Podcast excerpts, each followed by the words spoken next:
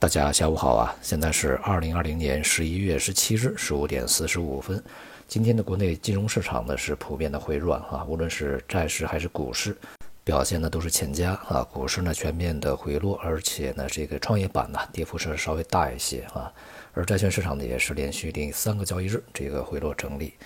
当前呢几件事情还是比较关键的啊。第一个就是在债市里面呢，大家比较关注一些违约事件。呃，前面呢有几家这个国企啊相继违约，或者在昨天这个清华紫光呢也是正式啊它的私募债违约。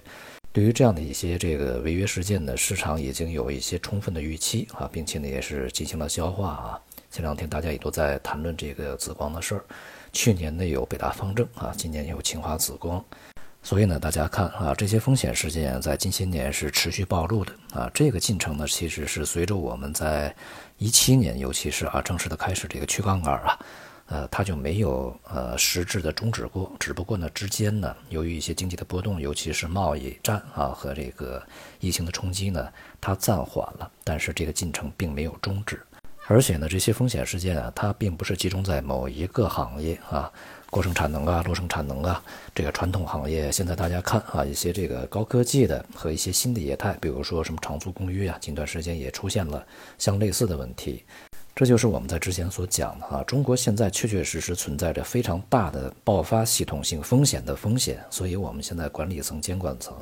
千方百计啊，尽最大的努力呢，是严守不发生系统性金融风险的底线。大家可想而知有多么的严重。在这种情况下呢，在未来啊，类似的事件呢还会层出不穷，对债券市场啊，它的这个影响呢是显而易见的。这两天呢，债券收益率在不断的攀升，呃，当然幅度不是很大，但是也是这个小幅度走强，这也与近一段时间风险事件暴露啊有很大的关系。尤其是一些三 A 级的啊，这些高评级的这个国企债啊违约，呃，也给市场的整个的收益率啊带来了比较大的上行压力。因此呢，我们后续仍然要对这个信用风险啊加以关注，尤其是到年底啊，呃，债务呢集中到期这种情况呢，可能就更加的突出一些。那么另外呢，就是在这个科技板块啊，在近段时间吧，科技行业表现普遍是不佳的。在昨天，这个证监会的副主席方星海啊也发表讲话说，蚂蚁啊未来这个上市啊会不会有时间表呢？取决于政府如何重组监管框架。特别是对于科技概念股啊，而且呢也特别关注公司如何应对监管环境。目前呢，在我看来啊，科技行业、科技企业，尤其是一些这个在前期啊发展比较迅速的初创也好啊，题材也好，这些公司呢存在两个问题。一个问题呢就是题材炒作过于的火热，资金的这个集中的涌入啊，这里面呢大多数是一些概念支撑，非常多啊，这些企业缺乏核心的技术啊，核心的专利呀。还有就是核心的市场竞争力啊，这样的一些核心资产，而有一些这个新的业态，或者说我们叫做科技公司做大了以后呢，就过度的去涉足于金融啊，这是抛弃了自己的主业，而且呢，依靠自身的这个科技啊，以及互联网上面的数据啊优势，形成了快速蔓延啊，这个整个业务快速膨胀的这样一个态势，而且这个业务里面的风险还是比较大的。近段时间也有传言说啊，蚂蚁的这个 ABS 发行是非常困难啊。如果是 ABS 发行困难，并且银行的联合贷款开始放缓的话，那么也有可能会使蚂蚁集团这些潜在的啊，就是消费贷的不良贷款呢开始逐渐的暴露。这些呢，其实都是市场的信用风险所在。而对于科技行业啊，当前所暴露的一些问题呢，实际上是在前面啊几年来的一个快速膨胀过程中所积累的问题的一些集中显现。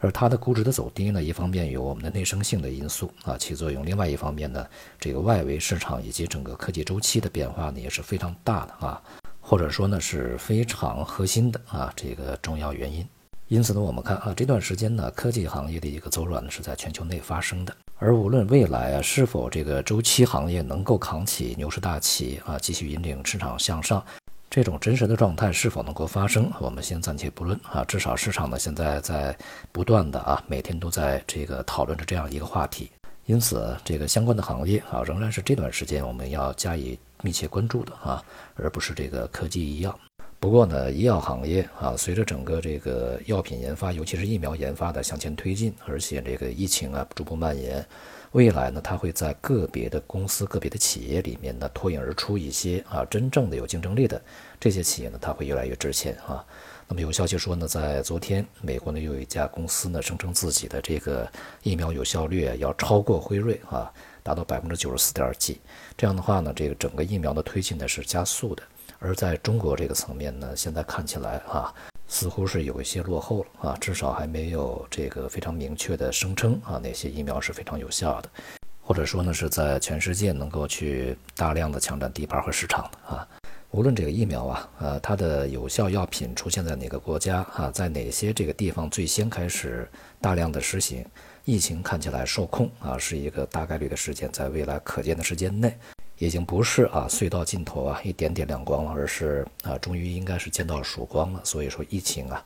也应该在未来的时间里面，明年上半年被逐步的控制住。因此呢，我们在这段时间呢可以更多的去关注啊疫情过去以后的受益板块，这些行业和板块呢不用太久啊，它的这个利润呢就会回升啊，大概呢应该不会超过大半年的时间吧，我想啊。但总体而言呢，这些机会都是一些结构性的。那因为从未来的角度而言呢，无论是经济发展还是国际之间的关系啊，也都难言特别乐观啊。现在呢，有消息指出，到明年一月份啊，这个美国换届之前，美国对于中国还会实施更多的啊，更加强而有力的这个遏制措施。这些措施呢，会抢在啊这个换届之前呢加紧推出。所以呢，树欲静而风不止啊。